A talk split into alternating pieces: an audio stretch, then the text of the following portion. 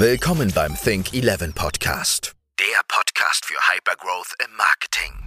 Lerne von den führenden Köpfen und Unternehmen der Branche, wie Marketing und Technologie für exponentielles digitales Wachstum genutzt werden können. Don't think between 1 and 10. Think 11. Yes, wir freuen uns, ihn zum zweiten Mal bei uns im Rahmen der OMKB begrüßen zu dürfen. Und zwar ist heute wieder zu Gast Dr. Florian Heinemann, Founding Partner von Project A Ventures und dort seit schon 2012, also mittlerweile zehn Jahren, für die Themen Marketing, CRM und Business Intelligence zuständig. Hallo Florian und ganz herzlich willkommen zur OMKB. Schön, dass du da bist. Moin, moin. Vielen moin. Dank, dass ich dabei sein darf. Ja. Florian, ich würde dich noch in zwei, drei Sätzen vorstellen und dann gleich einmal an meinen lieben Kollegen Shahab übergeben, der mit dir den heutigen Talk führen wird. Florian, habe es gerade schon erwähnt, bei Project A, entsprechend seit zehn Jahren mittlerweile an Bord, zusätzlich als Boardmember in unterschiedlichsten Aufsichtsraten aktiv, beispielsweise bei der Trade Republic seit 2019, bei Lampenwelt schon seit 2017 mit an Bord, Member of Supervisory Board bei About You seit mittlerweile auch schon sechs Jahren oder Member of Digital Advisory Board bei Henkel seit 2018. Du hältst einen Master of Science in Business Administration und hast seinerzeit deinen Doktortitel an der RWTH Aachen in Business Administration abgelegt. Und in Summe, das ist schon eine ganz stolze Zahl, kommst du als Business Angel auch, ich weiß nicht, ob du sie selber alle gezählt hast, auf über 100 Investitionen in diverseste Startups. Project A, ganz kurz, eines der führenden Venture Capital Unternehmen in Europa mit dem Sitz hier in Berlin, exklusiv in der operativen Unterstützungsleistung von mehr als 70 Startups aktuell aktiv. Das Portfolio umfasst bekannte Marken wie Trade Republic beispielsweise oder auch Spriker. Und 2020 wurde Project A als bestes deutsches VC-Unternehmen laut Business Insider ausgezeichnet. Insofern, Florian, eine ganze Menge an Themen, die du mit einbringen kannst. Wir freuen uns uns sehr, dass du hier heute in der OMKB mit am Start bist und ich würde an dieser Stelle einmal direkt übergeben an dich, lieber Shahab und wünsche euch, liebe OMKB-Community, ganz viel Spaß jetzt im Talk mit Shahab und Florian. Let's go! Sehr schön. Servus, äh, Florian. Ich hoffe, dir geht's gut. Und wir haben hier einen pickepackevollen ähm, ja, Fragenkatalog, den wir versuchen werden, jetzt in den nächsten Minuten gemeinsam mal zu bearbeiten. Ich freue mich da ganz persönlich drauf. Florian, als ich mich für dieses Gespräch vorbereitet habe, habe ich äh, natürlich auch den, den üblichen Research durchgeführt und konnte diverseste Podcasts von dir finden. Und ähm, dabei ist, ist dann bei uns in der Redaktion die Frage aufgekommen, Du bist ja gern gesehener Interviewpartner in zahlreichen Podcasts, Interviews und andere Formate. Als analytisch exzellent denkender Mensch, wofür wir dich ja auch alle schätzen, welchen Impact hat deine Präsenz? Ja, ähm, direkt oder indirekt auf euer Geschäft bei Project A, also dieses Personality Marketing, was du mit Sicherheit ja auch in den letzten Jahren vielleicht etwas intensiver hochgefahren hast. Häufig ist dann ja auch die Diskussion, wer will Wer will der Frontrunner sein? Also welches Gesicht steht dann hinter der Company? Also Project A verbinde ich persönlich beispielsweise sehr, sehr stark auch mit dir. Ähm, kannst, kannst du einschätzen, welchen Impact das Ganze hat auf euer, auf euer Business?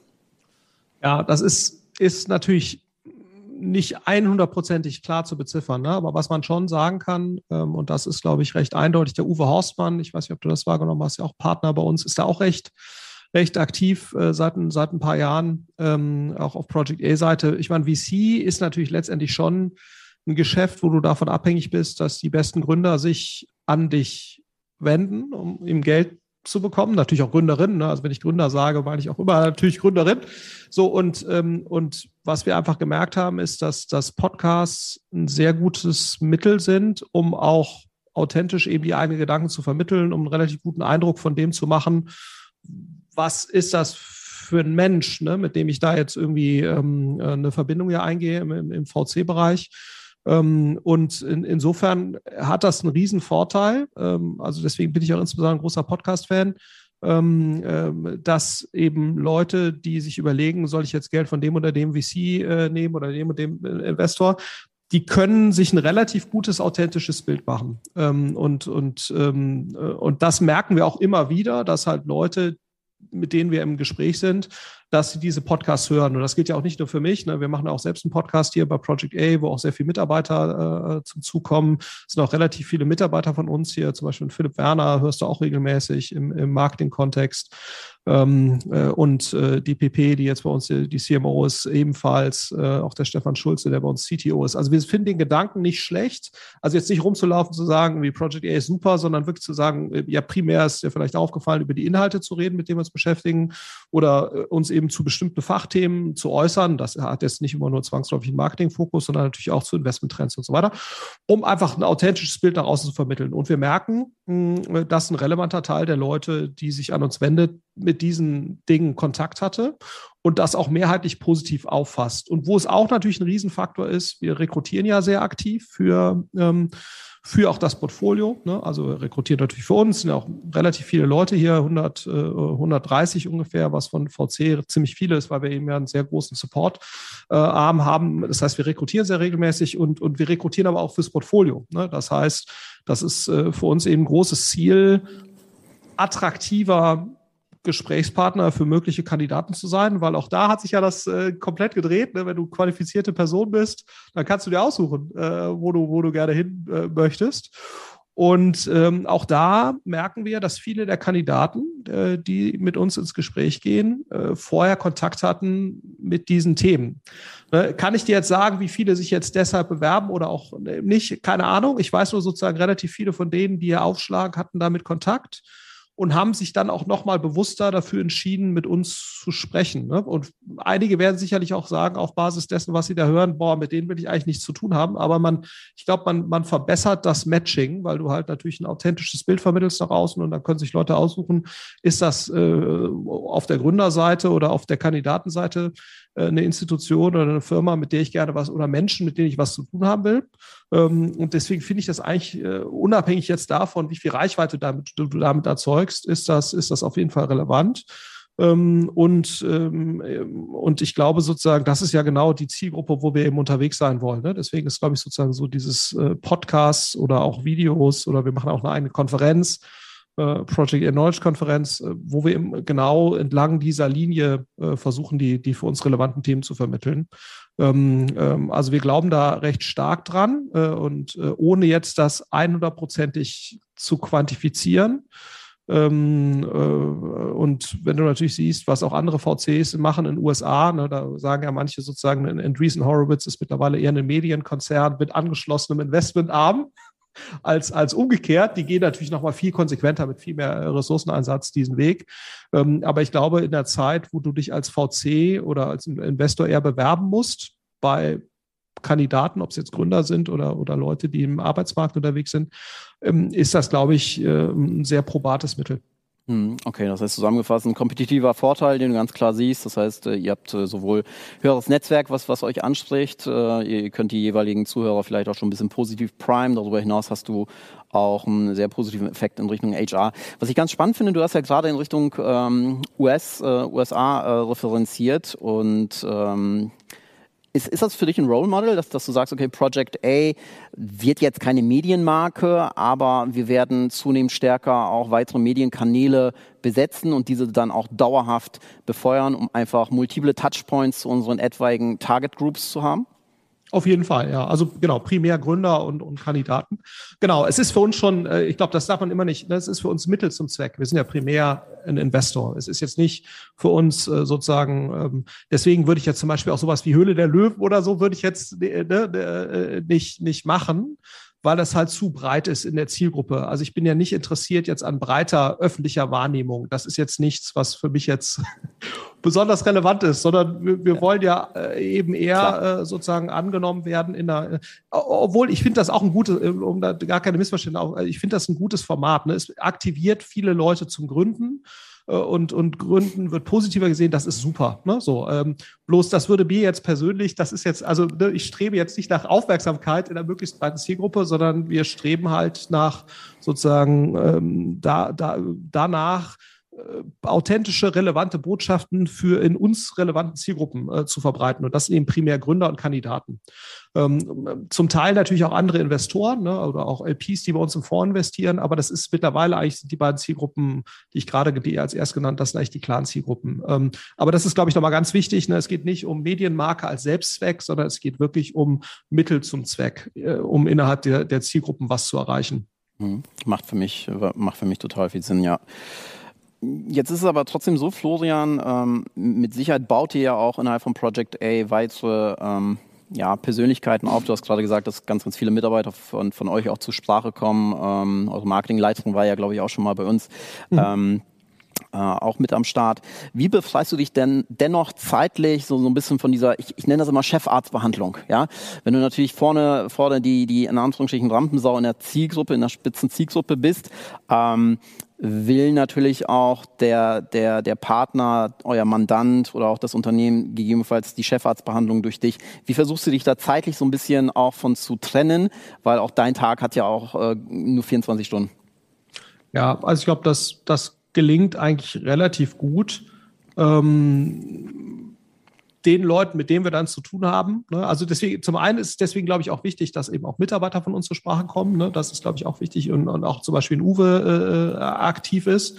Aber wir merken eigentlich schon, dass in dem Moment, wenn dann sozusagen Gründer hier aufschlagen und im, im Prozess sind und so weiter, dann sind sie ja eben mit vielen anderen Leuten auch in Kontakt und, und merken dann eben, okay, äh, klar, da äh, gibt es vielleicht Leute, die ein bisschen mehr ähm, äh, da draußen unterwegs sind als, als andere, aber das ist eben sozusagen so ein bisschen auch unsere funktionale Aufteilung, ne? auch nach, nach äh, Stärken quasi ausgewählt. Aber die anderen Leute, mit denen ich hier zu tun habe, die haben auch ein gewisses Exzellenz- und, und, und Qualitätsniveau. Und das ähm, klappt eigentlich auch ziemlich gut. Also ich bin jetzt auch niemand, der sozusagen ähm, ähm, jetzt den Anspruch hätte, ne, hier so der klare Chef zu sein. Das wird auch intern nicht so gelebt. Das wird dir hoffentlich auch jeder irgendwie be, be, bestätigen, dass wir hier eine ziemlich äh, klar, wir sind kein hierarchiefreier Laden, aber wir sind innerhalb der Partnerschaft äh, komplett gleichberechtigt und da habe ich jetzt auch keine Sonderrolle oder, oder auch Uwe, der jetzt auch eben gewisse Wahrnehmung hat, hat auch keine Sonderrolle, ähm, sondern wir sind da wirklich sehr gleichberechtigt. Das machen auch andere VCs sicherlich anders, die quasi wo dann die, die Frontperson quasi nach außen dann häufig spricht, gleichbedeutend auch ist mit der Person, die intern so eine Art CEO-Charakter hat. Das ist bei uns sehr authentisch nicht so. Ähm, hm. Äh, und das werden die, glaube ich, auch äh, sowohl meine Partnerkollegen bestätigen, als auch sozusagen die, die, die Leute, die hier unterwegs sind. Und ich glaube, das merken die Leute auch relativ schnell. Ja, also dass äh, nur, nur weil man jetzt gewisse Botschaften transportiert. Und ich glaube, das ist häufig ein Missverständnis, was auch, äh, ne, also was wir, man denkt ja sozusagen, jetzt sind da irgendwelche Leute, nur weil die jetzt nach außen irgendwas reden. Ähm, also ich, ich sage jetzt mal, der Pressesprecher ist ja auch nicht der CEO, auch obwohl er in der, in der, in der Presse ist. Ne? Oder Herr Seifert äh, hat ja auch nicht äh, sozusagen jetzt die Entscheidungsfindung bei Frau Merkel beeinflusst, nur weil er ja. jetzt der Pressesprecher war. So und, und ähm, äh, so ein bisschen so ist das natürlich hier auch. Ne? Ähm, also insofern, wir haben halt Leute, die sind, sind da nicht ganz so, haben da nicht ganz so eine Affinität zu. Mir macht das jetzt, also mir macht das Spaß. Ne? Ich äh, und ähm, ich glaube, so in, in fachspezifischeren Themen liegt mir das auch ein Stück weit und diese Stärke nutzen wir halt, aber es ist eben Teil eines Gesamtgefüges und hat jetzt keine hierarchische Implikation und das merken Leute eigentlich recht schnell. Okay. Gut.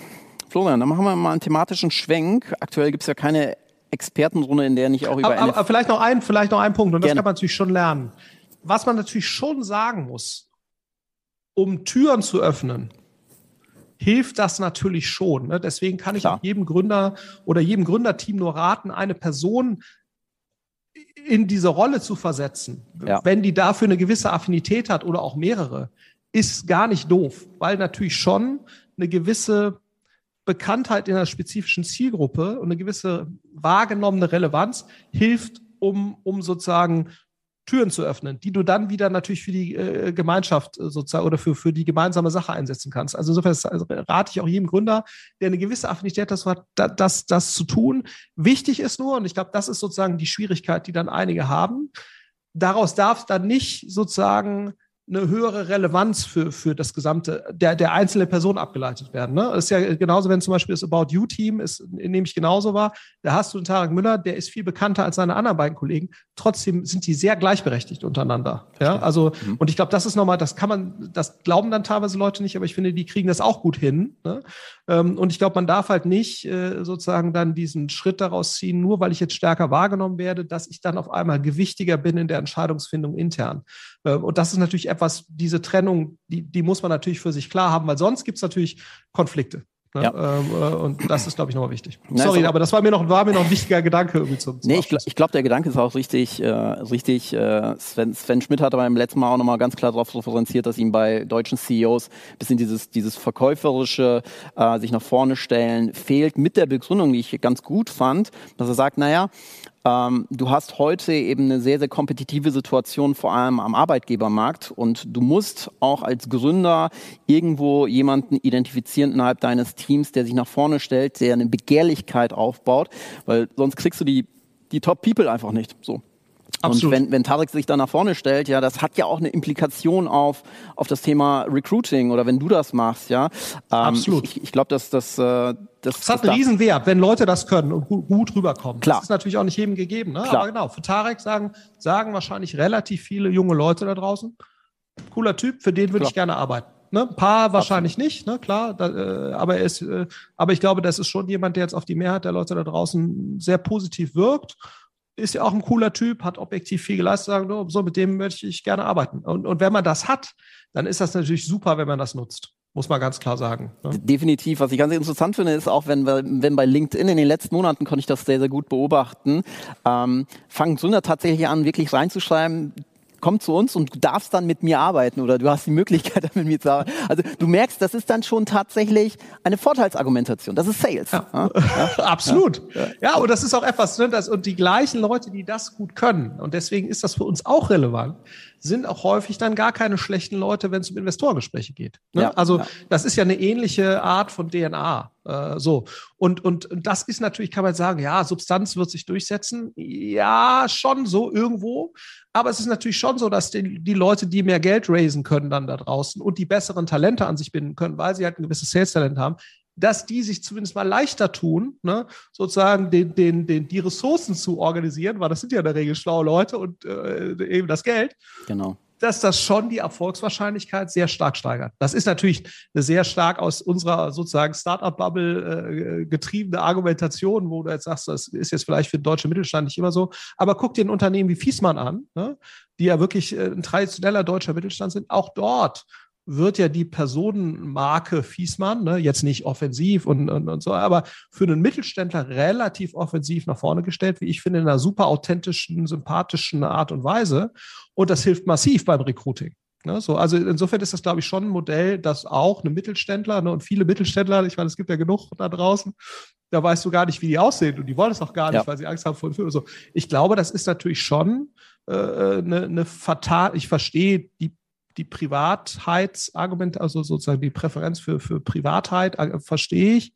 Äh, hat ja auch eine gewisse Sicherheitskomponente, aber man vertut sich natürlich schon was. Und die Frage ist natürlich schon, wenn Elon Musk als reichster Mensch der Welt oder Jeff Bezos relativ stark so rumläuft, muss man sich natürlich schon fragen, warum jetzt man von irgendwelchen deutschen, sehr reichen Menschen teilweise seit 30 Jahren kein aktuelles Foto mehr gesehen hat. Ne? Ob das jetzt äh, äh in, in Relation äh, steht, ja, ähm, mhm. zu, zu den wirklichen, äh, ich verstehe, wie gesagt, die Bedürfnisse und jeder kann ja auch machen, was er möchte. Ähm, aber das ist schon eine vertane Chance. Äh, und dann sollte man einfach eine bewusste Entscheidung treffen. Mhm. Ne? Ja, ist aber ist, ist, ist mit Sicherheit auch so, so ein kulturelles Thema. Du hast das Thema Sicherheit gerade angesprochen. Und ähm, ich glaube, dass das äh, zahlt alles darauf ein. Florian, äh, lass uns kurz einen kurzen Themenschwenk machen. Ich habe ja eben schon äh, kurz angefügt, keine aktuelle Expertenrunde, in der nicht auch über NFTs ähm, debattiert wird, zumindest äh, Stand heute. Äh, vielleicht, vielleicht die Introfrage, bist du in NFTs investiert oder ähm, verkaufst du vielleicht sogar Güter, ja? Vielleicht bist du ja irgendwie äh, digitaler Künstler, ja? Nee, ich habe jetzt mal so einen OpenSea-Account, habe ich mal. Ah, okay, äh, cool. Ja, das, cool. Also ich versuche schon, äh, ne, ich habe auch ein paar Bitcoin und, und so. Das, ich mache ich mach sowas schon immer, ja. Und ich finde es auch grundsätzlich interessant, ja, so. Also, weil ich glaube sozusagen der Gedanke, dass du Güter in einer Weise sozusagen zugänglich machst, in einer dezentralen Art und Weise zugänglich machen. Das ist schon ein spannender Gedanke. Ne? Also insofern, ähm, äh, man muss sicherlich mal gucken, was sich daraus ergibt. Und ich glaube, was halt nicht passieren darf, ist halt das Gleiche, was du sozusagen in dem ICO-Markt vor ein paar Jahren hattest, was auch ein total charmanter Gedanke ist grundsätzlich, ne? wo du ja. sagst, äh, du gibst Leuten Access zu gewissen Assets, wo sie sonst keinen Access hätten und so. Das ist natürlich so, man darf halt nur nicht wieder der Versuchung widerstehen. Und es gibt natürlich schon so die ersten Tendenzen. Äh, ich sage jetzt mal, Scheiße in NFT bleibt halt Scheiße. Ne? So, also ich glaube sozusagen, und, und, und äh, was du natürlich schon zum Teil siehst, ist, zu hohe Kosten, die dann zugrunde liegen. Ne? Also ich glaube, man muss einfach, es muss die, die, die Leute also die Mehrheit der, der Anbieter und Initiatoren von diesen Themen dürfen halt nicht der Versuchung erliegen, jetzt das schnelle Geld zu machen. Ne? Weil die ICO-Chance, die letzte, die wir hatten vor ein paar Jahren, die ist ja gnadenlos verhauen worden, ne? weil halt zu viele Leute unseriöse Projekte äh, zu zu hohen Preisen in den Markt geschoben haben. Und dann ist das Ganze wieder in sich zusammengebrochen. Und jetzt ähm, und, und äh, jetzt haben wir so, ein, so, eine Renaissance des Ganzen und ich glaube auch, dass da theoretisch eine gewisse Substanz wäre. Ne? Bloß, äh, das ist natürlich das Lustige. Also man schreit ja sozusagen, sozusagen die Regulation und zentrale regulierende Instanzen sind böse. Ne? Gleichzeitig hast du aber natürlich eine Menge Spieler im Markt, die Klar. sozusagen regulierungswürdige ne, und bedürftige äh, äh, Assets in den Markt schieben, wo eigentlich jemand drauf gucken müsste und sagen müsste, ist das eigentlich seriös? Ne? So, und ich glaube, was halt total, also ist das fair? Ne? Weil man muss natürlich schon sagen, die Komplexität dessen, was da rausgeschoben wird und die Sachverhalte, äh, die sich dann da drum ranken und wie viel das jetzt wert ist und so weiter, das ist ja vielen Konsumenten ehrlicherweise nicht vollständig klar. Das heißt, man ist schon darauf angewiesen, dort als Konsument, der dann diese Dinge kaufen soll, dass man da fair behandelt wird. Und, und ich hoffe, ich hoffe wirklich, ne, dass sozusagen die Initiatoren, du hast jetzt auch einige Künstler, die dann da ihre Filme NFT, also das ist alles ein cooler Gedanke, ne, aber letztendlich, du musst gute Assets zu, einem, zu fairen Konditionen in so eine Struktur reingeben, ne, weil die Struktur an sich ist jetzt erstmal nicht böse oder, oder gut oder fair oder unfair, sondern es kommt ja darauf an, wie das halt im Detail ausgestaltet ist. So, und ich hoffe wirklich, äh, dass sozusagen äh, die, der Anteil der Scharlatane äh, dort und der, und der, und der Goldgräber, ne, dass der halt eher klein bleibt. Und mhm. ich glaube, ob das so sein wird, werden wir in ein, zwei Jahren sehen. Ja, so. Die Versuchung ist natürlich nur wahnsinnig groß, weil du natürlich Absolut. als jemand, der das versteht, kannst du jetzt sehr schnell viel Geld verdienen. Ähm, und das wird passieren. Ne? Und, und ich glaube, die Krypto-Community äh, muss da, müssen einen Weg finden, ne, dass sozusagen die, die guten Projekte und die seriösen Projekte, dass die Aufmerksamkeit kriegen und der Rest eben abgestraft wird. Das mhm. regeln normalerweise zentrale Einheiten ne, so, oder regulatorische Instanzen. So, das will man nicht, verstehe ich auch. Ne? Das würde natürlich so ein bisschen dem regulatorischen, äh, den, den, den Grundgedanken des Ganzen äh, widerstreben. Aber da muss man natürlich auch effiziente Mechanismen finden, äh, wie Qualität nach oben gespült wird. Und OpenSea hat natürlich auch was sehr Zentralistisches wieder, ja. Also äh, das Klar. ist ja eigentlich ganz, ganz lustig, dass sozusagen einer der wertvollsten Spieler in diesem ganzen Kontext auch wieder sehr zentralistische Züge hat, was ja eigentlich schon so, so ein bisschen äh, lustig ist, ja, dass äh, das sozusagen in einer eigentlich ja dezentral hm. angestrebten Welt, wenn man keinen Bock hat auf zentrale Institutionen, dass einer der relevantesten Spieler wieder eigentlich ein sehr zentralisiertes System ist. Ja? Mhm. Und zentralisierte Systeme sind ja nicht schlecht. Airbnb ist ja nicht schlecht. Klar. eBay ist ja grundsätzlich nicht schlecht. Ja? So, ähm, und ich glaube, diese, dieses Vertrauen muss, muss die Branche verdienen. Äh, aber wir werden da, wir werden uns mit dem Thema beschäftigen. Ich werde mich mit dem Thema beschäftigen. Also wir werden da, äh, wir glauben schon, dass da eine, eine, Serie, eine, eine ernsthafte Substanz hinter ist. Und man muss es, wie häufig im Leben, man muss es jetzt eben gut machen. Ja? Hm. Und, äh, hm. und dann kann da auf jeden Fall was Nachhaltiges entstehen. Okay, das heißt, du sagst, ähm, darf auf jeden Fall nicht wieder dieses Quick Rich Business, äh, ja. Schrägstrich ICO Business entstehen. Ich habe bei, bei einer ICO auch ein paar ISA verloren, also von daher kann ich, kann ich dieses Leid sehr gut nachvollziehen. Ähm, ja, und auch so dieses Ponzi-Scheme, ne? Also sozusagen den letzten beißen die, äh, ne, so. Ja. Also dass, dass du halt sozusagen, jetzt wird dann irgendwas weiter getradet und dann, und dann gewinnen immer und der Letzte verliert dann ja irgendwann so. Und das ist halt einfach Mist. Ja, so, also das, das man muss halt einfach in und, und das ist egal, ob es jetzt in der Kryptowelt ist oder normal. Also du musst halt einfach substanzielle Dinge Klar. machen. Klar. So. Und aber, das gilt auch in der NFT-Welt. Aber ist das, ist, ist, du, du, hast das Thema Kryptowährung gerade angesprochen. Ist das nicht ein generelles Mind, äh, ja, Mind-Thema, weil wenn, wenn, wenn ich in Kryptowährung investiere, ja, dann bin ich ja fast beleidigt, wenn ich keine hundertprozentige Rendite innerhalb von wenigen Wochen produziere, wohingehend äh, die, die Kollegen, die in Aktien investiert sind, irgendwie mit einer Rendite von fünf Prozent happy sind. So, ja. Du gehst ja in Kryptowährungen rein, weil du ganz, ganz klar eben auch forcierst, maximal hohe Rendite rauszuholen. Ja, und, äh, ja, das ist, glaube ich, ich weiß nicht, ob das halt die richtige Motivation ist. Ne? Also ich glaube, also wenn du mit Family Office, haben ja auch eine Reihe von Family Offices, sind da aktiv so, das ist nicht, nicht unbedingt deren Klar. Motivation, ne? sondern Klar. die sagen, es ist für mich äh, äh, Kryptowährung are here to stay. Ne? So ist ein weiterer, die sehen das als Store of Value, die sehen das als ja. Goldalternative, ne? so. Und das ist wahrscheinlich, ne? also kein Asset ja. kann, wenn es keine überlegenen Eigenschaften hat, äh, systematisch über einen ähm, längeren Zeitraum solche Renditen erwirtschaften. Ne? Es gibt immer Arbitrage-Möglichkeiten, klar. Und es ist auch schön, wenn man Arbitrage ausnutzt. Aber Arbitrage hat ja sozusagen den Sinn, dann wieder quasi äh, äh sozusagen werthaltige äh, äh Wertrepräsentation, also oder sozusagen substanzgemäße Wertrepräsentationen zu erzeugen. Das ist ja der Kernsinn von Arbitrage. So, und, und, und klar ist es schön, wenn man Arbitragemöglichkeiten ausnutzt, aber man kann halt nicht davon, also Arbitrage ist halt per Definition kein Dauerzustand. Ja. ja so, das heißt, das, was wir jetzt in den letzten sozusagen wir in den letzten fünf Jahren gesehen haben, auch mit diesen wahnsinnigen Renditen am Aktienmarkt im Tech-Bereich. Ne? Ich glaube weiterhin, dass Tech sich überproportional entwickeln wird. Das hatten wir natürlich, das letzte Jahr war natürlich ein Desaster ne, für, für viele Tech-Sachen, weniger als Big Tech, aber sozusagen eine Ebene drunter. Ähm, aber auf fünf Jahresfrist war das ja immer noch, ist das immer noch super, ne? was du da an, oder zehn Jahresfrist, was du dann, und, und ich glaube, die positive Tech-Entwicklung wird auch weiter halten, aber man kann halt nicht seriös davon ausgehen, dass man mit Arbitrage, weil man mehr weiß als andere, dauerhaft 100% Rendite erzielt. Klar. Das, das wird nicht, nicht passieren. Das Einzige, was ich kenne, was wirklich systematisch dauerhaft äh, hohe Überrenditen erzielt, ist halt äh, überlegenes operatives Know-how und das halt umgesetzt in unternehmerische Tätigkeit. Ja? Also das mhm. ist eigentlich das Einzige, äh, was ich zumindest kenne, wo man, wo man wirklich äh, sagenhaft, also wo man wirklich auch dauerhafte Überrenditen erzielen kann, solange eben sozusagen der Wissensvorsprung, den man hat, weiterhin eine monetäre Relevanz hat. Das ist ja eigentlich so, muss ja der Grundgedanke sein. Und ich glaube, das ist auch ganz wichtig, dass man sozusagen die letzten fünf Jahre ne, am Aktienmarkt oder auch am Kryptomarkt, dass man das nicht als normal äh, ansieht. Man kann sich darüber freuen, wenn man daran partizipiert hat.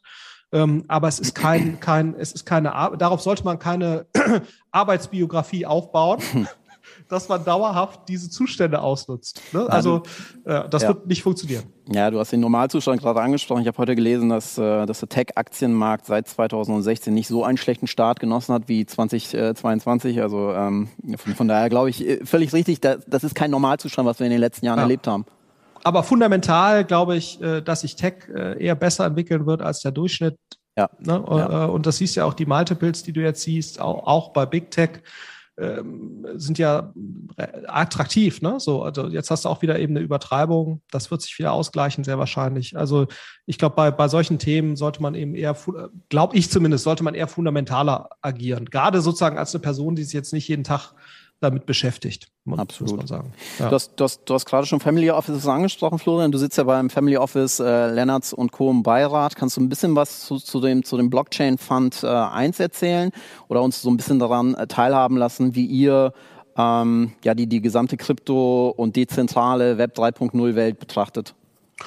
Ja, also ich, ich glaube generell, wenn man halt sagt, ich möchte an diesen Themen teilhaben, Ne? Und, und ich habe halt nicht die Zeit, mich damit wirklich im Detail zu beschäftigen. Dann ist sicherlich sowas wie ein Fonds, und in dem Fall ist das ja ein Fund of Fund, ne? also der sozusagen dann wieder, Fund of Fund ist ja sozusagen ein Fonds, der dann wieder in andere Fonds investiert, die dann sozusagen in Projekte, sowohl Tokens als auch zum Teil jetzt in dem Fall, ich bin jetzt nicht ganz hundertprozentig bei der Konzeption da äh, auf, auf der Höhe, ne? aber es, äh, die investieren sowohl in Tokenprojekte, zum Teil auch in Währungen, äh, einfach verschiedene Ansätze rund um die Kryptowelt. So, und wenn du jetzt kein totaler Experte bist und dich damit sehr, sehr ausführlich auseinandersetzt, würde ich jedem raten, ne? nicht nur im Blockchain-Bereich, sondern eben auch in Private Equity oder sonst irgendwelchen Assetklassen ähm, immer eher auf, auf Fonds zu setzen, ne? ähm, weil man muss schon sehr versiert sein und viel Zeit damit verbringen, um bessere Resultate jetzt für sich selbst zu erzielen. Ne? Weil das Argument ist ja immer, dann hast du natürlich gerade bei der Fund-of-Fund-Struktur hast du dann häufig nochmal doppelte Gebühren. Ne? Das ist so das, das Argument dagegen. Das stimmt natürlich auch, aber damit du quasi ähm, äh, diese, diese höheren Gebühren durch eine bessere eigene Performance überkompensieren kannst, gerade bei komplexen Themen, ist es eigentlich erfahrungsgemäß schon so, dass du halt einfach erstmal nicht auf den Kopf gefallen sein darfst, aber dann auch einen relevanten Teil deiner Zeit damit verbringst. So, und wenn du das halt nicht kannst, ist das jetzt sicherlich ein Weg, da äh, an dieser Entwicklung zu partizipieren. Ne? Aber der, die, die Natur von einem Fund of Fund ist eben immer, du hast nicht ganz so extreme Entwicklungen nach oben, aber du hast natürlich auch ein deutlich reduzierteres Downside. Ne? So, und und äh, das ist natürlich bei einem Fund of Fund nochmal äh, extremer, als wenn du jetzt in einen einzelnen Fonds investierst, der ja auch schon diversifiziert ist. Ne? Das ist ja immer die Logik von einem Fonds. Ich bin breiter gestreut, dadurch ist die Volatilität etwas geringer. Und bei einem Fund of Fund wird dieses Prinzip natürlich nochmal weiter fortgesetzt. Aber du hast natürlich ein paar höhere Kosten. Aber ich glaube, von den Möglichkeiten, da zu partizipieren, auch von der Zugänglichkeit, ist das sicherlich ein Ansatz, den man, den man gut machen kann. Da sitzen Leute, die beschäftigen sich mit dem Thema. Die Fonds, die ausgewählt wurden, sind, glaube ich, auch da in dem Kontext, sind, sind gute Fonds, äh, die das auch nicht sozusagen erst seit zwei Jahren machen, sondern sich damit schon länger beschäftigen. Also es ist sicherlich jetzt ein Thema, äh, ist ein möglicher Ansatz, mit dem man da äh, rangehen kann. Ja, wenn man meint, dass das jetzt Teil der eigenen Asset-Allokation sein sollte. Also bei mir ist das jetzt ehrlicherweise nur am Rande der Fall. Ne? Also ich habe bei mir selbst jetzt, aber das ist eher sozusagen jetzt keine, äh, ich glaube, es wäre grundsätzlich schon nicht schlecht, ein Teil dieser dieser Themen stärker, äh, wenn man jetzt ein gewisses Vermögen hat. Ne? Das ist, glaube ich, auch nochmal wichtig. Also ich glaube, dass jetzt, wenn man sagt, ich habe 10.000 Euro gespart, dann zu sagen, ich mache da jetzt wahnsinnig viel in dem Bereich, weiß ich jetzt nicht, ob das die schlauste Variante ist oder ob man da nicht erstmal äh, im, im, Bereich Aktien anfängt, ein paar ETFs kauft. Aber wie gesagt, wir wollen ja keine Anlageberatung machen. Hm. Also es ist schon, ist schon ein spezielles Produkt. Ähm, äh, für Leute, die über etwas mehr Vermögen verfügen und sagen, äh, ich möchte daran an dieser Entwicklung partizipieren, auch ein bisschen was lernen, äh, aber ich habe eben nicht die Zeit, um mich damit wirklich sehr, sehr intensiv zu beschäftigen. Dann ist das sicherlich ein sehr gutes Produkt. Nachvollziehbar, ja. Florian, lass uns mal bei den Trends 2020, äh, 2022 bleiben. Wir haben ja gerade schon über Web 3.0, Dezentral Dezentralisierung, etc. gesprochen. Sprechen wir mhm. mal ein bisschen über, über das Metaverse. Äh, Meta, mhm. äh, ehemals Facebook, investiert ja aktuell auch sehr, sehr stark über sein Vehikel Oculus in das gesamte Thema Metaverse. Ähm, wie ist deine persönliche Experience mit dem Metaverse bzw. Virtual Reality? Hast du bei Project, äh, Project A gegebenenfalls diese Technologie schon irgendwie in den Arbeitsalltag mal überführt, um sich ein bisschen damit anzufreunden, beispielsweise über Horizon Workrooms, was, was ich persönlich schon mal mhm. ausprobiert habe, was ich angenehm finde, bis auf den Umstand, dass diese Brille einfach unheimlich schwer ist und, und ja. irgendwann nicht mehr, nicht mehr angenehm zu tragen ist. Ähm, aber wie, wie versucht ihr euch mit, mit diesen neuen Innovationen auch innerhalb von Project A zu beschäftigen? Du sagst, du bist irgendwie auch immer mit dabei. OpenSea hast ja jetzt einen Account, ein äh, paar Kryptowährungen, dass, dass, du einfach mit dabei bist, dass du diese Techniken ja. verstehst.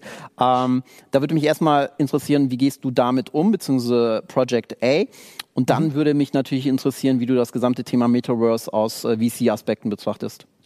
Ja, also wir haben jetzt einen Kollegen äh, bei uns, Jack, der sich intensiv mit diesem Thema beschäftigt, der aus der Gaming-Welt kommt. Ja, so, ähm, und ich meine, das ist ja auch sozusagen Epic Games, ne, also der, der ähm, äh, Publisher hinter, hinter Fortnite ist ja auch ein relevanter Spieler da schon. Ne? Ist ja nicht nur ein Thema auf der Facebook-Ebene. Das darf man ja. immer, also ist natürlich sehr geschickter Marketing-Scoop von Facebook sich auch in Meta umzubenennen. Deswegen denkst du ja quasi, also wenn du jetzt so drauf guckst als Unbedarfter, denkst du ja so, Metaverse, das ist ja eigentlich hier, das ist ja Facebook. Ne? So, und, und das ist ja nicht so. Das ist ja, Microsoft ist da aktiv, eine Reihe von, ja. von Gaming-Firmen sind da aktiv, Nvidia ist da aktiv, also hier ja. der, der, der Chiphersteller, so, die da alle was machen. Also insofern, Metaverse ist, äh, hat sich, Samsung, stimmt, Samsung hat also ja. insofern, das wird auf jeden Fall ein relevantes Thema werden aus meiner Sicht, weil natürlich auch wahnsinnig viel Geld da reinfließt um eine gute Experience zu erzeugen. Und ich glaube, wenn du jetzt die aktuelle Oculus-Brille vergleichst mit der Oculus-Brille vor zwei, drei Jahren, ja. dann ist das ein Riesenfortschritt. Ne, so. Ist das jetzt geil so? Also ich fand es nicht, nicht persönlich, ja. Aber man darf natürlich auch nicht den Fehler machen, von sich auf alle zu schießen. Also meine Kinder zum Beispiel, da hatte ich das auch mal gezeigt. Die fanden das jetzt schon, also ich, weil ich eben so eine, so eine Brille da von, von äh, Oculus auch relativ früh bekommen hatte, die, also die störte das jetzt eben nicht so, was ich jetzt als störend empfunden hätte. Und die fanden mhm. das schon cool. Und ich glaube, gerade so über die Gaming-Welt, ne, ist mein Gefühl, wird das schon eindringen und man wird auch noch besser lernen, quasi die Experience beim Nutzer zu verbessern, dass das weniger, äh, weniger klobig ist.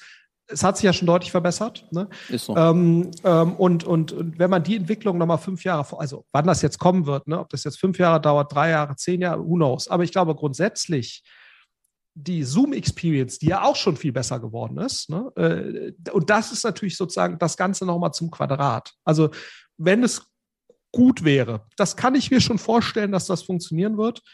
Sind wir jetzt aktuell schon so weit und beschäftigen uns jetzt wahnsinnig akut hier im täglichen Alltag damit, jetzt bei Project E? Nee, machen wir nicht. Muss man, muss man auch ganz klar sagen. Machen das die meisten Portfoliounternehmen? Ja, so ein bisschen, ne, so. Aber da, ich sehe jetzt, außer im Gaming-Bereich, ne, ich glaube, so Gaming und Porno sind ja natürlich immer die Pioniere ne, in, in, dem, in dem Thema, äh, weil es da natürlich auch super passt. Und da muss man, glaube ich, und, und ich glaube, da muss man einfach alert sein und gucken, was passiert dort ähm, ähm, und wann entstehen Use Cases, die auch für mich relevant sind, wenn ich sozusagen jetzt ein Trade Republic bin oder so. Ja, so. Und ich glaube, mein Gefühl wäre, dann hast du aber Zeit ne, noch äh, dahin, äh, weil ja auch noch gar nicht so richtig klar ist, aus meiner Sicht, ist das jetzt eigentlich, wird das ein Facebook-Phänomen ne, äh, oder ein Facebook-Microsoft-Phänomen oder wird das eigentlich eine sehr offene Geschichte werden, wo ganz viele Spieler und also wahrscheinlich ja schon. Ne, also Facebook wird natürlich versuchen, da relativ stark das auch in seine Welt zu überführen. Aber aus meiner Sicht ist es noch relativ unklar, was eigentlich die relevanten Plattformen dann sein werden und die relevanten Spieler da sein werden.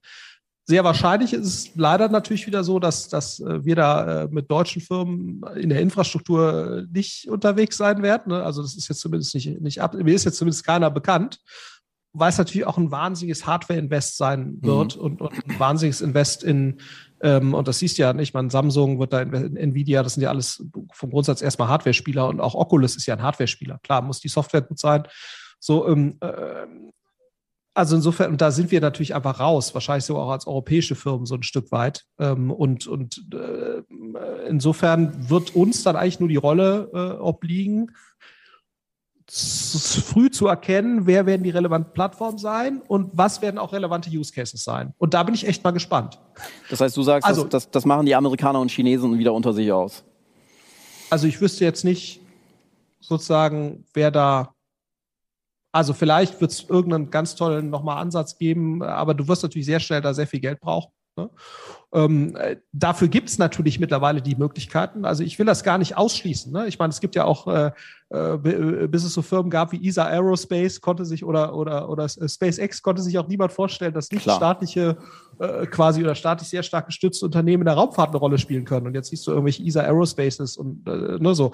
Insofern, es gibt ja auch für solche Sachen Geld. Also ich glaube, die Wahrscheinlichkeit, wenn du jetzt einen guten Ansatz hättest, um da jetzt nochmal irgendwas besser zu machen als Oculus, das finanziert zu kriegen, das ist wahrscheinlich höher als je zuvor, ne? jetzt für, für deutsche oder Euro, europäische Firmen, weil es eben mittlerweile Leute gibt, die auch für sowas äh, eben bereit wären. Ne? Lilium siehst ja, klar, da waren also dann auch relativ schnell ähm, äh, Asiaten, ich glaube Tencent ist da mit drin und auch Amerikaner, aber da hast du eben auch ein paar Europäer. Ne? Du hast mhm. Atomico, da, so, die bereit sind, dort ähm, äh, große Summen zu investieren. Also ich glaube, die Voraussetzungen dafür sind relativ gut, ähm, wenn Glaub, du da eine Idee hast. Glaubst du denn, das ist so ein geopolitisches Thema? Also sagst du, ja, die Voraussetzungen sind da oder sagst du vielmehr, naja, eigentlich müssen wir, müssen wir da mitspielen, weil wenn das Thema wieder an uns vorbeiläuft, dann, dann, dann, dann sind wir hier in Europa erneut bei, bei diesem relevanten Thema, was sehr groß werden kann, ja, ist ja auch nur eine Hypothese, wieder abgehängt. Ja, also das ist natürlich eine gewisse Grundsatzentscheidung. Ne? Also wir haben uns, wir haben uns ja sozusagen äh, in der Luftfahrt äh, geeinigt, sozusagen, dass wir gerne einen Spieler haben wollen mit Airbus und da sind wir halt dann auch, das klappt ja dann auch. Ne? Oder äh, im GPS-Netz haben wir uns dafür entschieden, das ist kritische Infrastruktur.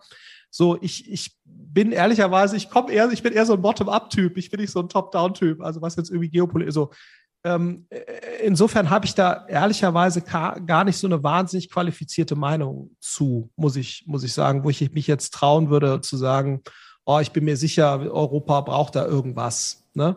Ähm, äh, boah, ich ich glaube, solange es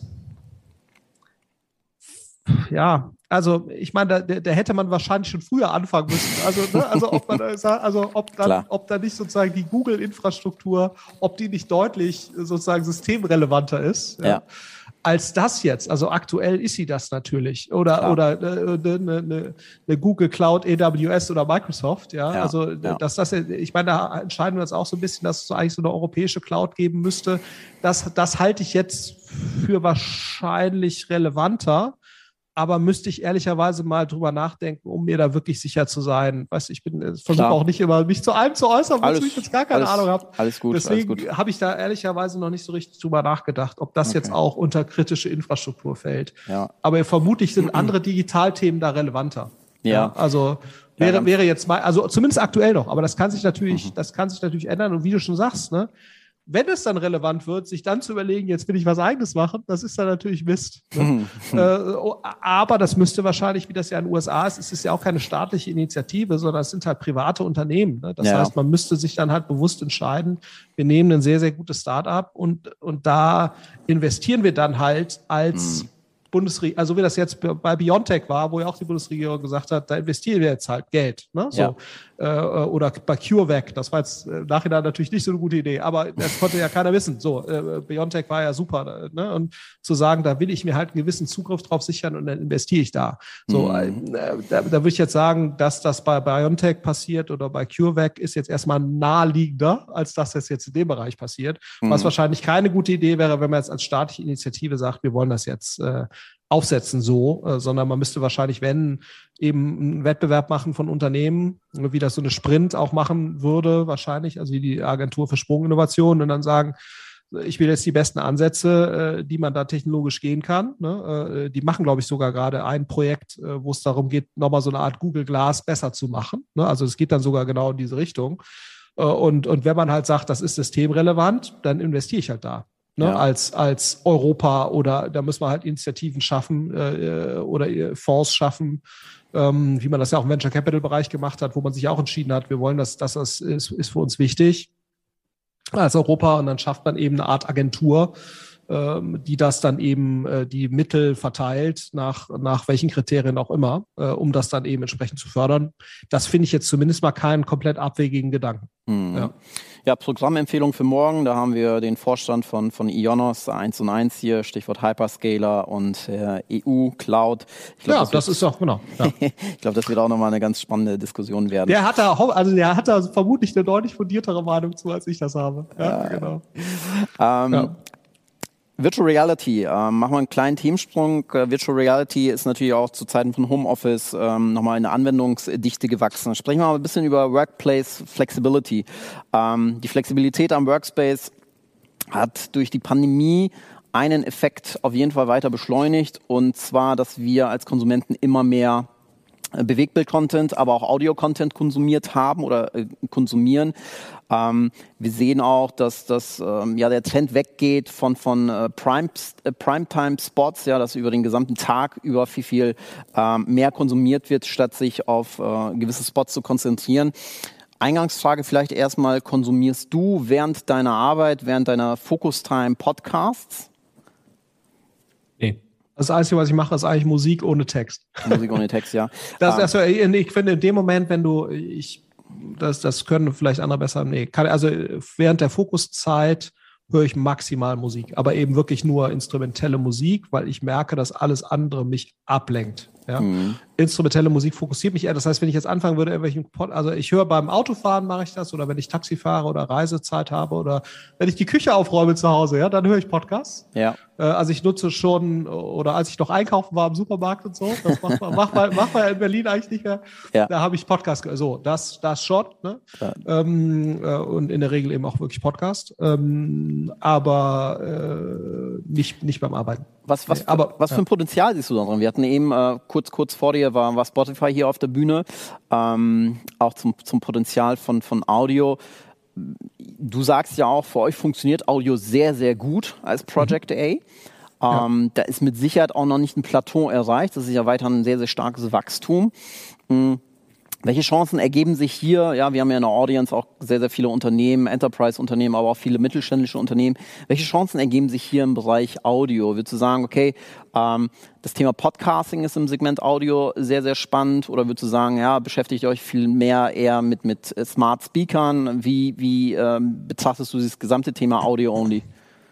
Ja, ich meine, das Gute bei Audio, und das ist natürlich schon cool, du kannst es halt schon nebenher machen. Also ich würde es jetzt nicht neben der Arbeit machen, aber es gibt sicherlich auch viele, die können das neben der Arbeit machen. Ne? Also wenn du jetzt eher eine manuelle Tätigkeit machst, Handwerk oder so, dann musst du dich natürlich trotzdem konzentrieren, aber du bist nicht ab. Also, also insofern, ich glaube, da ist ein enormes Potenzial, ne? also so für die Advertiser-Seite. Was man sicherlich noch braucht, ist äh, bessere Tracking, Erfassungs-, Aussteuerungsmöglichkeiten. Da passiert ja auch ein eine ganze Menge. Ne? Ähm, mhm. Bloß ist es natürlich eigentlich ein Witz, dass wir sozusagen ähnlich schlechte Statistiken haben, äh, was jetzt Podcast-Reichweite angeht, wie in der Offline-Welt. Ne? Also, mhm.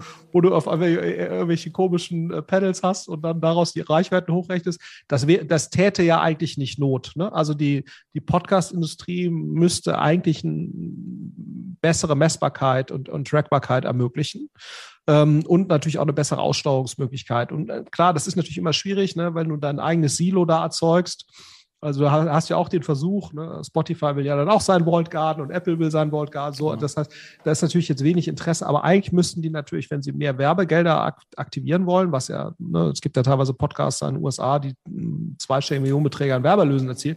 So, äh, da wäre das natürlich schön, wenn das einfach besser buchbar wäre ne, und auch plattformübergreifendere Standards der Fall wären. Aber ansonsten finde ich das als Werbemedium äh, hat Riesenpotenzial. Und was ich auch glaube, ne, also nochmal Stichwort authentische Kommunikation. Ich glaube, was total unterschätzt wird, ist auch die Bedeutung, äh, die das haben könnte für interne Kommunikation. Ne, also in Unternehmen, also auch um Sales-Mitarbeiter beispielsweise zu schulen oder Ne? Also ich meine, äh, theoretisch könnte, könnte der CEO jeden Tag oder einmal pro Woche könnte der ne, ein Interview führen, wie wir das jetzt tun. Äh, äh, und äh, die Mitarbeiter könnten sich 45 Minuten oder eine Stunde oder wie lange auch immer vom CEO direkt die Gedanken dazu kriegen, Ne, sonst lesen die irgendwas in der FAZ oder in der internen Mitarbeiter, so, da lesen die irgendwas, irgendwelche zusammengestückelten Statements, ähm, die die PR-Abteilung noch dreimal drüber geschliffen hat, also wo du eigentlich nichts mehr verstehst, so, ne? Also, das wäre, glaube ich, eine Riesenchance äh, für authentische interne Mitarbeiterkommunikation, ähm, äh, die, die wirklich die Möglichkeit gäbe, äh, ja, da eben auch einen, gemeinsamen Spirit zu erzeugen, der ja auch viel schwieriger zu erzeugen ist äh, im Rahmen von Remote Work und wir sitzen zu Hause und, und, und ist eigentlich egal, ob du in Stockholm wohnst oder in Berlin, so, ja, also ähm, äh, ich glaube, das ist, äh, das ist auch nochmal eine große, eine große Chance für Audio. Ähm, ja. Und ähm, äh, geringe Eintrittsbarrieren ja. auch, ne? Also sehr genau. geringe Eintrittsbarrieren und Produktionskosten und, ja. viel geringer als bei Video, ja. also damit, damit das gut funktioniert und ein gutes erträglich äh, zu hören ist oder zu konsumieren ist, hast du viel geringere Eintrittsbarrieren. Ne? Du kannst im Schlafanzug das machen, kannst im Prinzip zu Hause brauchst ein vernünftiges Mikro wie das hier und dann hört sich das okay an. Ja, so also das Total. ist. Äh, äh, ich meine, wenn ich jetzt mit dem Alexander Graf zum Beispiel, wenn wir Podcast aufnehmen, dann sprechen wir beide das äh, eine Stunde lang ein und äh, 20 Minuten später lädt Alex das hoch. Ja, also das ist ähm, ja, ja, da es ist nicht immer alles perfekt, ne? So, aber es ist natürlich was ganz anderes, als wenn du jetzt noch da drei Wochen an dem Video remasterst. Ja, ja so, also ja. Ne, bin ich bei dir. Und, äh, insofern, ich glaube, dass äh, das macht das, auch so authentisch und und äh, wahrscheinlich auch so beliebt. Ähm, Florian, mit Blick auf die Uhr, wir haben noch einiges an Fragen vor uns. Das werden wir nicht mehr schaffen. Aber eine Frage. Sorry, ich rede immer so lang. Nö, nö, das ist ja sehr werthaltig, was du von dir gibst. Von daher hören wir dir sehr gerne auch zu. Eine Frage habe ich aber dennoch. Und äh, da können wir gerne auch ähm, bei, bei, bei, bei dem äh, Thema ähm, Wachstum bleiben. Ja? Äh, nicht nur Podcasts wachsen, sondern vor allem ein ganz, ganz zentraler, mittlerweile zentraler Social Media Player wächst, und zwar TikTok. Ähm, ich habe mir heute die Statistiken nochmal ganz, ganz ähm, frisch angeschaut. Die sind ja mittlerweile im App Store, muss man fast sagen. Ähm, weltweit, ja, äh, sind die irgendwo zwischen Platz 1 und 3, häufig äh, wirklich auf Platz 1 zu finden. Laut äh, Cloudflare wurde die Webseite von TikTok letztes Jahr, das muss man sich auch mal auf der Zunge zergehen lassen, häufiger besucht als Google. Das heißt, sie haben irgendwie Google nach 15 Jahren vom Thron gestoßen. Ähm, das ist ja Wahnsinn, was da gerade mhm. passiert. Ich weiß ja, dass du auch einen sehr, sehr starken Marketing-Scope hast. Wir sehen auch über, über BuildWiz, dass die Implementierungsraten des TikTok-Pixels sehr, sehr viel schneller vonstatten gehen als Pinterest und Twitter. Also die, die legen dann ein richtig, richtig rasantes äh, Niveau hin. Glaubst du, dass TikTok dieses gesamte Advertising-Game gerade massiv verändert, weil TikTok Organic und Paid sehr, sehr stark miteinander versucht zu, zu pairen und dann damit einhergehend die Frage, und du, du kannst dann gerne zwei, drei Minuten hierzu ausführen, ähm, verändert sich das Bild des, des äh, typischen Campaign Managers, der heute sehr, sehr stark, zumindest im Performance-Marketing-Bereich, Zahlen, Daten, Fakten orientiert ist? Ja, ich meine, das hat sich ja schon so ein Stück weit mit, mit Instagram irgendwie angedeutet. Ne? Und klar, jetzt Instagram Reels als Kopie dann nochmal von, von, von TikTok letztendlich als Reaktion drauf. Aber letztendlich auch sozusagen videobasiertes Advertising hat ja auch schon, was du ja auf Social-Plattformen vorher schon ein Stück weit hattest, hat natürlich so ein bisschen schon so diese Entwicklung dahin geebnet, ne, dass du halt, dass die Kreation halt wieder deutlich wichtiger geworden ist. Ne? Also ich glaube sozusagen die kreative Freiheit, gerade bei der SEA-Anzeige, um jetzt mal das Gegenteil, ne, äh, ähm, oder bei, bei so bei einer Twitter-Text-Ad, ne, wobei Twitter jetzt auch nie so eine Relevanz hatte jetzt als, als Werbemedium. Na klar, also absolute Zahlen schon groß, aber jetzt sozusagen im Vergleich zu Google also sprich die Rolle von Kreativität und einer geilen Story, weil halt Engagement so wichtig ist, ne? Ähm, um eben, äh, weil sich eben Engagement eins zu eins übersetzt in günstigere, in mehr Reichweite oder günstigere CPCs. Das ist ja letztendlich die Logik. Das treibt TikTok natürlich mit dem Ansatz nochmal auf die Spitze. Und das, und das bringt natürlich schon sozusagen so ein Stück weit die, die Renaissance der, der, der Kreativen äh, in dem ganzen äh, äh digitalen Marketing-Spiel sehr stark rein. Aber, und ich glaube, das ist nochmal ganz wichtig, es zählt ja hier, auch hier, ne, zählt ja nicht sozusagen die eine brillante Idee des Kreativen und dann kann er sich wieder sozusagen ein halbes Jahr hinlegen, bis der nächste Fernsehspot kommt, sondern du musst halt jeden Tag oder jeden zweiten Tag da irgendwas raushauen, was halt kreativ ja. ist. Und das ist natürlich schon eine andere Anforderung. Ähm, mhm. äh, als, ne, das heißt, du musst eigentlich serielle, äh, systematische Kreativität erzeugen. Und ich glaube, das ist ja so ein bisschen die Schwierigkeit, die du halt lösen musst als Marketingabteilung. Ne? Also, weil du hast ja schon, eine Zeit lang hast ja schon so, was ich, das Booking.com-Lager, sage ich jetzt mal, also quantitativ, die Seite sah scheiße aus, aber hat super konvertiert. Das, so war dann auch die Anzeige. Ne? So, also so, das war irgendwie die Marketing-DNA von einer Reihe von Marketingabteilungen, auch ein mhm. Zalando eine Zeit lang, ne? so ein bisschen so. Und dann hast du sozusagen die Kreativen, die LWM Ashes, die, die FMCGs, wo ich dann teilweise auch dachte, okay, so kreativ ist das jetzt ehrlich, aber, aber egal, ne? Aber das war sozusagen die, die. Und jetzt musst du das irgendwie beides zusammenbringen, weil nur dann bist mhm. du eigentlich erfolgreich, weil ein reiner Quantansatz reicht nicht. Du brauchst beides. Du brauchst Kreation, richtig gute Kreation, aber du musst sie in Serie liefern und du musst die Faktoren dahinter verstehen. Ne? Warum sind die jetzt erfolgreich und mhm. warum sorgt das jetzt für Engagement und sorgt das nicht nur für Engagement, sondern funktioniert auch in der gesamten Kette mit der Conversion hinten raus, ne, was du ja gerade mit den Pixel angeschrieben hast. Deswegen machen die Leute das ja, damit sie eben sehen, was kommt da hinten mal raus. Klar. So klar. und und ähm, und das ist natürlich sozusagen, äh, das argumentiere ich ehrlicherweise schon seit ein paar Jahren, ne, weil ja die gleiche Kreativität brauchst du ja auch für die Datengewinnung, ne, damit Leute dir First-Party-Data geben oder oder Zero-Party-Data, je nachdem, ob, also ich hatte ehrlicherweise immer bisher Zero-Party unter First-Party subsumiert. Mir war dieser Unterschied bis zu dem Aufkommen des Begriffs gar nicht klar, aber wie dem auch sei. Also auf jeden ja. Fall Nutzer zu bewegen, Daten bei dir zu lassen, ob jetzt aktiv oder, oder zumindest akzeptieren, ist ja, unterliegt alles der gleichen Thematik. Schaffst du es, mit kreativen Ansätzen Nutzer zu überzeugen und Engagement zu erzielen?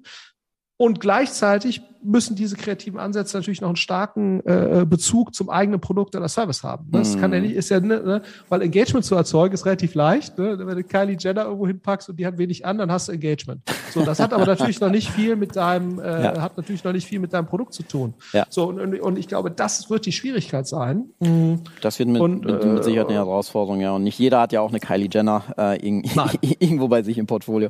Okay, ähm, Florian, herzlichen Ja. Dank. Ja, das war sehr, sehr kurzweilig, ja wieder total viel lernen dürfen. Ich hoffe, die OMKB-Community auch. Vielen Dank für deine Zeit und ich äh, gehe fest davon aus, es ist nicht das letzte Mal gewesen. Äh, hoffen wir zumindest, dass du unser Gast gewesen bist. Ähm, es gibt dieses Jahr bei uns keine Speaker-Geschenke. Wir werden in deinem Namen an eine NGO, die wir dir gerne im Nachgang auch nochmal nennen, eine Spende äh, aus, ausschütten. Und äh, dann sage ich erstmal vielen, vielen herzlichen Dank an deine. Richtung und weiterhin dir eine gute Zeit. Euch auch. Macht's gut. Danke, ciao. ciao. Das war Think 11, der Podcast für Hypergrowth im Marketing. Wir hoffen, dass du einiges lernen konntest und wertvolle Insights mitgenommen hast, die dir für dein Business helfen.